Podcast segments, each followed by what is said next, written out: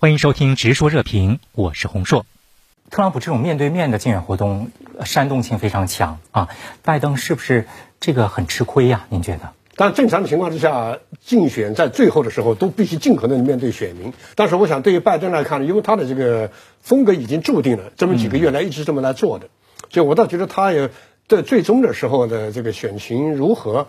呃，拜登的这种方式肯定也是一种特殊的这种方式，嗯，尤其通过邮寄选票的方式来进行的话，对他的选举应该不会有太大的影响。临近这个选举的最后阶段了，特朗普团队又把当年四年之前这个希拉里的邮件呢给搬出来了，而且呢还跟自己最喜欢的这个蓬佩奥啊，还把他给骂了。有人说，虽然说是苦肉计吧，但你觉得这个阶段为什么要打这张牌？这也体现了特朗普的一个一以贯之的竞选战略，就是抹黑对方。这个希拉里的邮件门，它是和民主党的形象是呃联系在一起的，所以说他把这个民主党的这个形象与这个呃民主党的候选人，也就是拜登联系起来，所以说他就是打击异己异己的一种竞选战略吧。他有可能会加大对呃拜登的这个人身攻击。前面那个张老师也呃谈到了。这个每个候选人都有自己的比较优势。特朗普在演讲方面的确是比拜登更具有这个比较优势。你看他最近在这个摇摆州开展几呃几次活动，都是用丰富的肢体语言来脱口秀啊，对对对，来传达一种信息，然后嘲笑拜登的一些动作之类。由于疫情的原因呢，这次美国总统大选将多以邮寄投票的方式，但这遭到特朗普的一个反对。他说这会滋生这个选举欺诈。您怎么来看？就是邮寄选票，它跟这个普通的投票，它有两个区别。它第一个区别就是它的这个成本问题，就是它的时间成本和金钱成本可能是低的，这就导致刚才讲到的这些过去那些惰性选民，他可能就投票了。而这个惰性选民里面，相当一部分就是最惰性的选民是谁呢？就是非洲裔的男性，他们的投票率常年只有百分之三十几。因为在美国投票一般有两个环节，第一个先去登记，嗯，登记之后一般才去投票，要两次。两次的话，作为很多人，他可能就不一定去做了。肯定对于担心自己会生病、会染病啊，特别是偏向于民主党的这些人呢，因为他呃，民主党本来就是在疫情方面呢，就坚决要采取一种防控的措施来进行限制的。那拜登本身也是这么一个做法，对，所以倾向于民主党的人呢，更多的会有愿意用民主呃这种邮寄选票的方式来进行。那么至于共和党的人呢，尤其是特朗普那些铁杆的一些人，那是非常狂热的、非常强硬的。这些人呢，不管怎么危险，我也要上啊！这些人呢，可能他就更愿意进行这个直接这个这个投票箱的投票的方式来进行。我们你要注意，我们过去常规投票的在美国，它有很细的规则，你的记者不能在什么地方，你的摄像头不能对什么地方，嗯，你要保证他这个填投票的时候都是不受干扰，心无旁骛的对投。嗯，那么这样一来，这个这一套体系在邮寄选票里面，尽管你有一些有一些这个。呃，这个保障措施，你能不能像现场投票一样，能保证我填票的时候是不受外界影响的？嗯，那么邮寄选票这个环节有点难。据我了解呢，共和党呢已经在开始做一些准备了。嗯，也就是说，如如果一旦邮寄选票的结果导致了这个对共和共和党不利的话，他可能要就要在邮寄选票这个方面来做文章，比方说他挑出里面所存在的矛盾。甚至可能存在一些法律的漏洞、一些问题，那么他通过以法律的方式来质疑，甚至来否定这种邮寄选票，通过这种方式来翻盘。有人说，这个摇摆州得这个佛州者为得全美国，您认同这样的一个说法吗？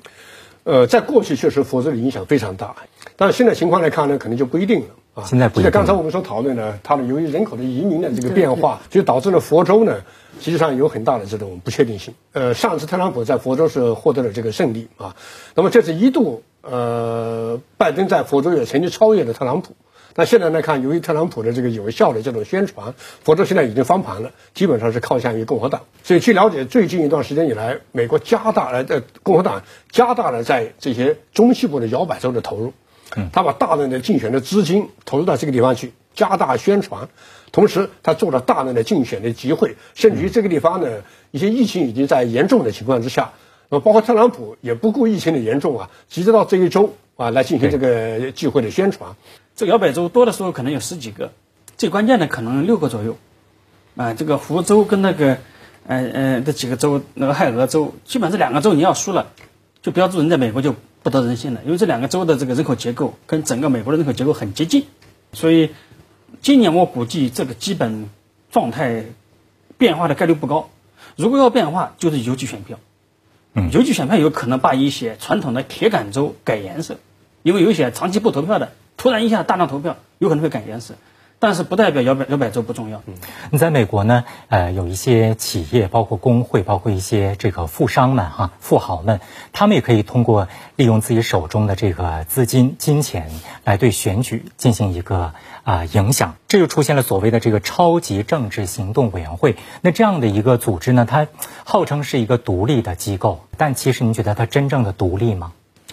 他实际上他的目的就是为了支持各自的这个候选人。他在二零一零年以来呢，发挥一个比较重要的作用，就是你看一下这个从二零一二年到今天的，就是三次选举当中呢，他的这个筹款能力是比较强大的，他的金额是一直是增加的。二零一二年的数据是，他筹集了有八亿多呃美金，然后花了六亿多，然后今年就是截止到昨天的一个数据差不多，因为现在大选还没有这个结束嘛，已经筹集了有十九多呃十十九亿多，然后花了有那个十三亿。然后今年这个呃超级政治行动委员会呢，就是有个很大的特点，就是它的金额是增加的，但是注册为超级政治行动委员会的这个这个团体的这个数量，呃，与这个二零一六年相比却是下降的，少了有二百多个。实际上从这一点你就可以看出，大金主是越来越多了。这种资本干预政治会带来什么样的弊端呢？苏先生有什么观察呢？当然，美国作为一个典型的资本主义国家啊，所以金钱在里边确实是非常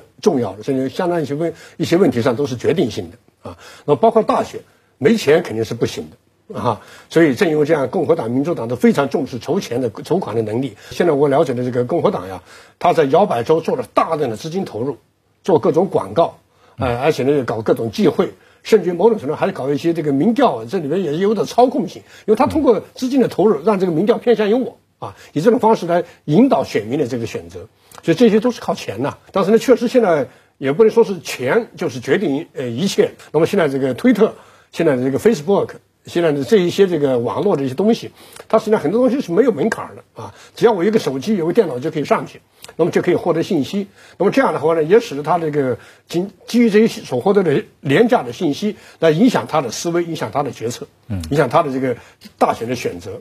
所以从这方面来看呢，也使得这个选举呢也出现很大的变化。